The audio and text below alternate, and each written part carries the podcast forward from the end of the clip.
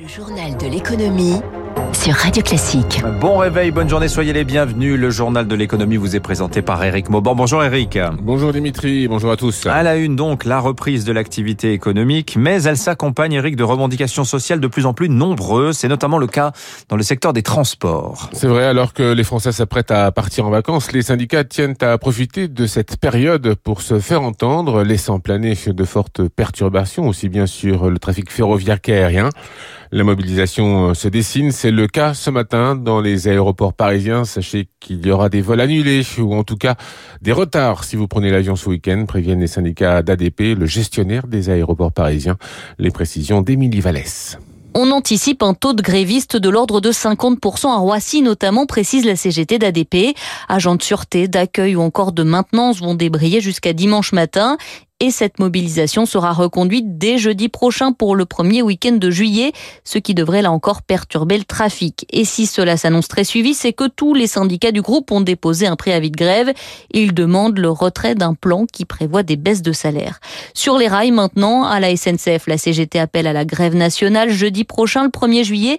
Et ce n'est pas fini. Des perturbations sont aussi attendues pour le premier grand week-end de départ en vacances. 48 heures de mobilisation les 3 et 4 juillet. Cette fois sur les Ouigo, les trains low cost de la SNCF. Une grève qui tombe au plus mal pour la compagnie ferroviaire, alors que le chiffre d'affaires de Ouigo accuse un retard de 60 millions d'euros après cette année très compliquée. Et les salariés de Ouigo comptent bien mettre à profit cette mobilisation pour dénoncer la dégradation de leurs conditions de travail. Voilà donc qui devrait perturber ce début d'été. Mais pas de quoi saper le moral d'Air France. La compagnie s'attend à retrouver 65% de ses vols d'avant-crise. Cela devrait être facilité avec l'arrivée en juillet du certificat sanitaire européen et son QR code qui devrait alléger les formalités. Guy Zaclade, directeur du hub Charles de Gaulle pour Air France. Au départ de Charles de Gaulle, on devrait avoir cet été entre 250 et 300 vols par jour. C'est une vraie reprise. Les destinations phares cet été, c'est des destinations qui sont à la fois des destinations dépaysantes et rassurantes. Le pourtour méditerranéen, le Maroc, la Grèce, avec 80% de vols supplémentaires sur la Grèce par rapport à il y a deux ans. Dans les Cyclades, en Crète, qui étaient des destinations que généralement on n'offrait pas, mais là ça correspond à une demande. Avant, on avait un certain nombre de personnes qui allaient dans des destinations long courrier comme l'Asie. L'Asie aujourd'hui a des flux de trafic très très faibles. L'Amérique du Sud a également des flux de trafic très faibles. Donc ces qui avaient envie de faire des voyages long courriers se reportent aujourd'hui soit sur des destinations européennes, soit plutôt sur les départements d'outre-mer. Voilà, hein, donc euh, forte appétence donc pour les Français pour voyager, mais dans des zones où la crise sanitaire est sous contrôle. Le rapport Tyrol-Blanchard, il a été remis mercredi à Emmanuel Macron. Il suscite beaucoup de réactions. Mais oui, des propositions qui euh, devraient braquer une partie de la population. Parmi les sujets sensibles, les droits de succession. Les deux économistes Jean Tirole et Olivier Blanchard proposent de s'y attaquer pour tenter de rétablir quelque peu l'équité face à ces taxes grâce à un impôt progressif.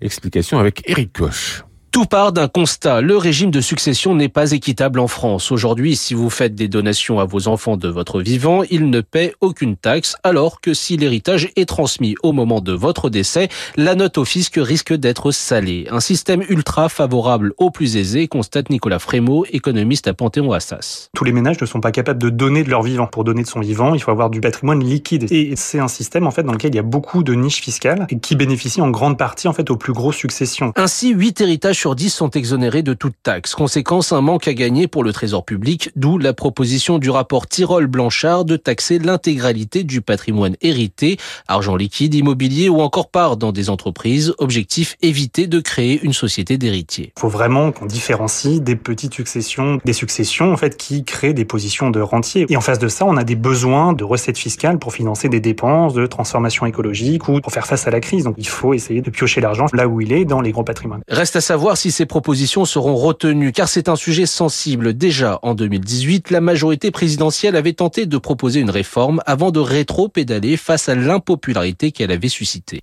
Et rappelons que depuis une vingtaine d'années, la flambée des prix immobiliers a considérablement enrichi les propriétaires.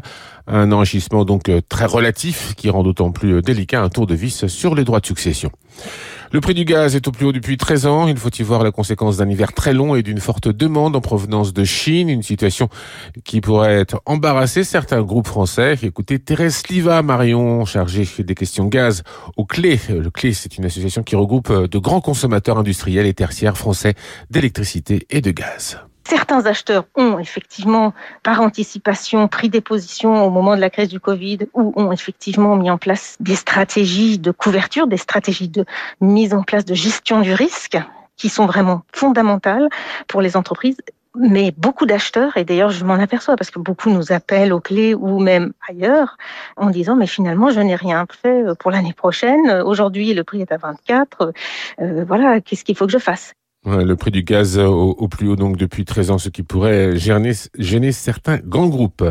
Après la décision du Conseil d'État de suspendre le cœur de la réforme de l'assurance chômage, l'exécutif maintient la règle actuelle de calcul de l'allocation jusqu'au 30 septembre, c'est-à-dire euh, trois mois de plus que prévu, et encore hein, sans s'interdire d'appliquer la réforme d'ici là. Volkswagen confirme son intérêt pour Europcar. L'offre de 2,2 milliards d'euros a été jugée insuffisante. Les discussions devraient se poursuivre demain. Les automobilistes seront de plus en plus nombreux à privilégier l'usage de la voiture au détriment de la possession. On termine avec les marchés financiers. Notez que hier aux États-Unis, la Réserve fédérale a annoncé que les grandes banques américaines avaient réussi haut la main les tests de résistance. Cela permet la levée des restrictions imposées pendant la pandémie sur les versements de dividendes et de rachats d'actions. De quoi satisfaire Wall Street, évidemment. Un nouveau record pour le Nasdaq et l'indice S&P 500. Le Dow Jones a gagné 0,9%. Les investisseurs ont salué l'annonce d'un bipartite au Sénat sur un, plan massif d'infrastructures. Il reste encore à le faire valider par le Congrès. Et puis à Paris, le CAC 40 a gagné 1,22% à 6631 points. Ah, il a fondu hein, ce plan d'investissement. Il était à 2400 milliards. Il n'est plus que de 1200 milliards. Merci.